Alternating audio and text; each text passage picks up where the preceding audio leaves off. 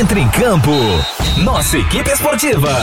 Pra bater um bolão com você. Esporte 93. Tudo sobre todos os esportes. Esporte 93. Esporte 93.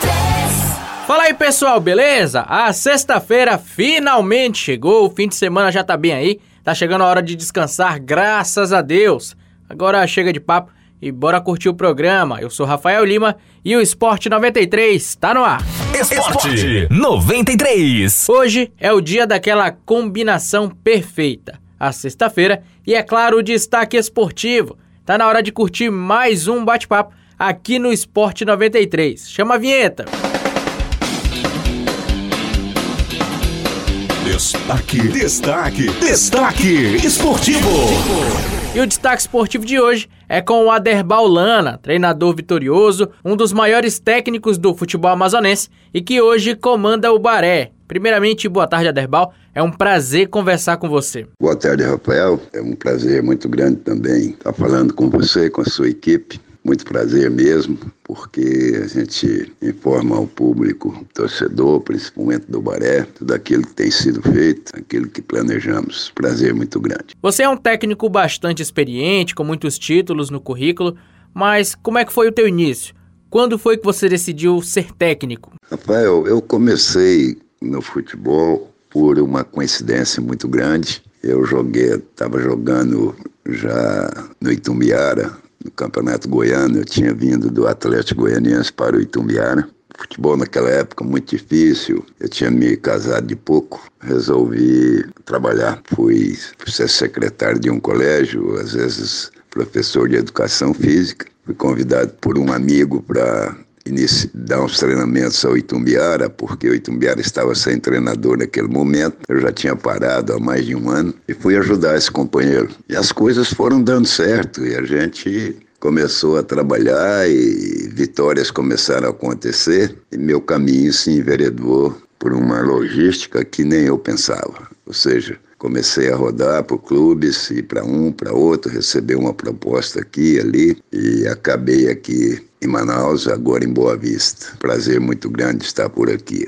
E a gente pode dizer que parte da sua carreira foi construída no Amazonas, para onde você foi há 35 anos e fez realmente muito sucesso. Mas além disso, você também tem passagem por vários clubes do Brasil e do exterior, né? Eu não construí propriamente a minha carreira ou, ou no Amazonas. Quando eu vim para o Amazonas, eu vim muito novo, 37 anos, 36, me treinar o Nacional no Campeonato Brasileiro, oriundo do Misto de Cuiabá, onde o Misto fazia uma bela campanha no Campeonato Nacional naquele momento, 85. Eu recebi uma proposta nacional, estava com o meu contrato já terminado com o Misto, né, faltava ali uma semana, resolvi aceitar a proposta e vim para Manaus. Fiquei até 90, se não me engano, e parti para a Arábia Saudita, onde eu fiquei por 7, 8 anos. E quando voltei no Brasil, para o Brasil, você volta sem mercado, porque você trabalhar na Arábia Saudita, hoje não,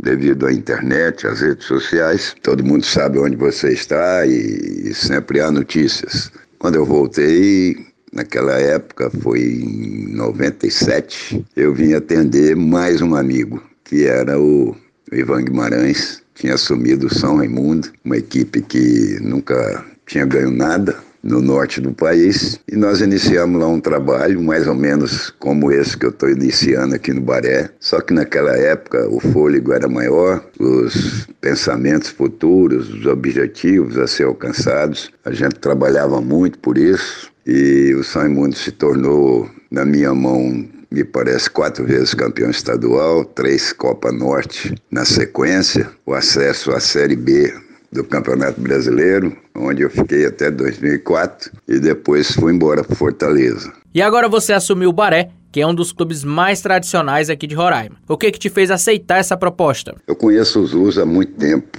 e vejo a luta dele no futebol do Norte. Eu também me doei muito ao futebol do Norte do país. O Zuz sempre foi um batalhador e eu fiquei conhecendo o filho dele, o Ziel, num jogo que o, o Baré fez em Manaus, contra o Manaus, se não me engano, 2017 ou 2018, não me lembro bem. A gente teve uma conversa e ele falou para mim, um dia eu quero te levar para o Baré. E a consequência dessa quarentena, eu em casa, parado, assim, sem ter nada para fazer, eu recebi uma ligação do, do Oziel e a gente começou a conversar. Depois de quase um mês, um mês e pouco, eu resolvi vir. A equipe já praticamente estava montada e nós estamos aqui trabalhando. Eu espero que o trabalho possa ser desenvolvido é, dentro de campo, aquilo que eu não consegui fazer dentro dos treinamentos, porque eu tive muita dificuldade quanto a campo, qualidade de gramados. Às vezes a gente critica assim, o poder público, mas eu não faço uma crítica assim, direta ao, a governo, a prefeitura,